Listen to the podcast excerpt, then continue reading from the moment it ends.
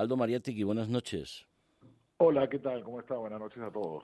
Aldo, las cosas en el Perú se precipitan. ¿Puede haber o no puede haber impeachment, cambio de presidente? A ver, exactamente, la figura no es un impeachment, porque el impeachment es un juicio político, este es un, perdón, es un juicio en el Congreso con elementos, con distintas cosas. La vacancia es un proceso más político, pero sí, sí puede haberlo. A ver, la vacancia tiene tres etapas cuando se pide. La solicitan 26 congresistas y han sido solicitadas, pasaron la valla de los 26 congresistas, ¿no? Estamos hablando de un congreso de 130 unicameral. La segunda etapa que se va a ver el 7 de diciembre es si tienen 52 congresistas que apoyen la vacancia. Si hay 52 congresistas que apoyen la vacancia, tiene que venir el presidente a hablar al Congreso o mandar un abogado, como hizo en su momento Kuczynski. Y la tercera etapa es la votación misma de la vacancia, que se necesita los dos tercios, 87 votos. Estamos, pues, como te digo, hemos pasado la primera etapa, la segunda, los 52 votos parecen fijos, porque el deterioro de Castillo ha sido muy rápido. Está desahuciado por casi todos los sectores políticos, le hizo mucho daño unas revelaciones que salieron el fin de semana que se reunía clandestinamente en una casa en el distrito de Breña y han salido unos negociados y cosas que no huelen bien. Entonces Castillo, que ya venía debilitado, que de por sí es un actor político muy flojo, es un hombre muy elemental, muy primitivo, no tiene, no tiene mayor bagaje cultural ni político, no ha a ser un sindicalista de provincias, está bastante debilitado y esto le cayó como pedrada en ojo de tuerto. Entonces ese pato lleva, lleva plomo es muy posible que pasen estos 52 y la duda era lo de la vacancia, que los 87 votos parecían muy lejanos, pero eh, dicen que este fin de semana salen cosas muy fuertes otra vez, eh, Castillo se le ve dando manotazos de abajo, entonces yo creo que, Castillo ya fue, Castillo políticamente yo creo que, que va a caer, va a caer no sé si ahora o muy pronto, y ya el juego viene por otro lado, ¿quién lo sucede? Si cae, eh, ¿hay una sucesión en cuanto a vicepresidencia o tiene que haber nuevas elecciones? Ahí voy, acá viene la historia. Ahí está. En el Perú hay dos vicepresidentes. Uno de ellos es el comunista Cerrón, ¿no? que es este hombre que ha sido tan influyente en el gobierno, que ha estado detrás. Pero Cerrón está fuera de juego porque eh, le pusieron una condena por corrupción. No puede, ser vice, no puede asumir el poder, está fuera de juego de la vicepresidencia. La vicepresidencia recaería en Dina Boluarte, que es la vicepresidenta. Y eh, lo que están hablando es que si vacan a Cerrón, la vacarían a ella también. Y se iría a la, presidencia recae en ese momento a una constitución en la presidenta del Congreso, quien debe convocar obligatoriamente elecciones generales en seis meses, que es lo que sucedió con Sagasti y Vizcarra pero hay un sector, el sector que nosotros en Lima llamamos caviar, el sector progre, que es pequeño pero sumamente influyente, que está aliado con un sector de la izquierda que todo indica que están apostando a tratar de mantener a Dina. Que este sector ya se dio cuenta que no pueden con Castillo, han tratado de trabajar con Castillo, le han tratado de poner ministros a Castillo, porque ellos tienen cuadros, tienen gente, han tratado de meterse en el gobierno y no han empatizado con Castillo y las torpezas de Castillo, las corruptelas de Castillo, ya se dieron cuenta que Castillo es un valor deteriorado. Entonces ellos parece que están apostando a Dina a tal vez apoyar la vacancia de Castillo, pero poner a esta mujer y, ellos controlar el poder. Mientras que lo que vendría a ser la derecha, lo que quiere es elecciones. Sería vacar a Dina y vacar a Castillo. Ahora, como te digo, son 87 votos, son muchos votos, hay muchos cubileteos, yo no sé si llegarían a los 87 votos.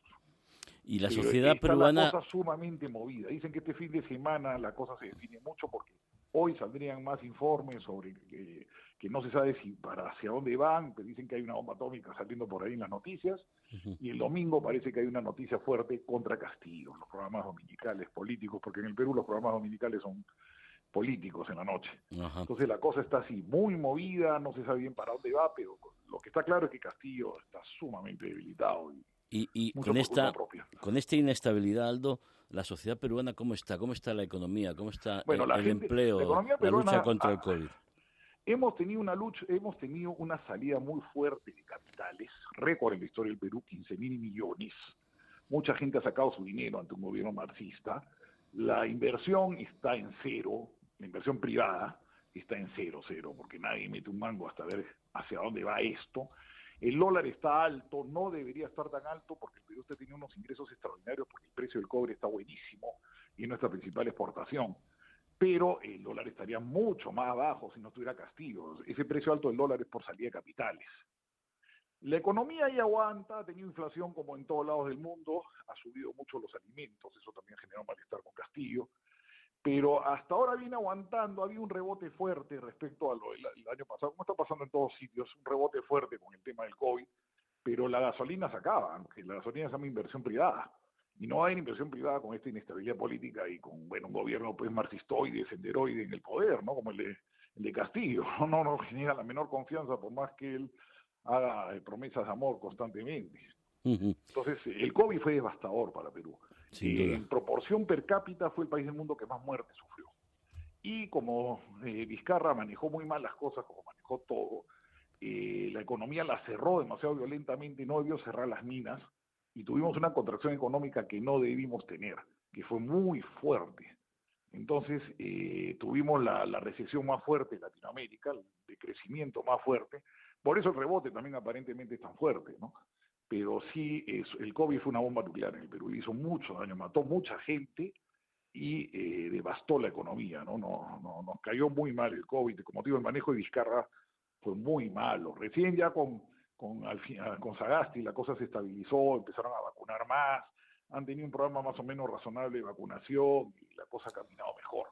Pero en su momento fue muy fuerte lo del COVID. Aldo, eh, y ya cerramos.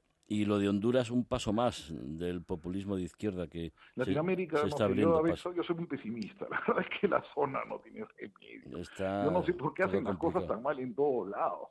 O sea, está bien, los gobiernos que habían estado ahí eran bastante malos, pero volver a Celaya otra vez es una locura, ¿no? Es como lo que va a hacer Chile. Si gana Boris en Chile, ese es un suicidio. O sea, haber trabajado 40 años para hacer el país modelo de Latinoamérica y tirarlo todo por la borda, eligiendo un señor que es como que elijan en España a Isa Serra. Es un señor que lo único que ha hecho es activismo estudiantil y congresista, es muy chico, no tiene mucho en la cabeza, y lo van a poner de presidente. Es, es para llorar, o sea, lo que está sucediendo en Chile es un suicidio que yo no entiendo. No entiendo por qué estos países siempre tienen esa tendencia, salvo algunos islotes de estabilidad, no sé, Uruguay, Paraguay, Panamá, Costa Rica, República Dominicana, y dejo de contar, pero el resto está, hacen, hacen unas cosas increíbles, ¿no? Mm. o sea, ¿qué pasaría si en Colombia eligen a Petro el próximo año? También desastre. No des ideas. Y lo de Lazo ha sido pues un golpe de suerte, gracias a Dios que ganó Lazo en Ecuador.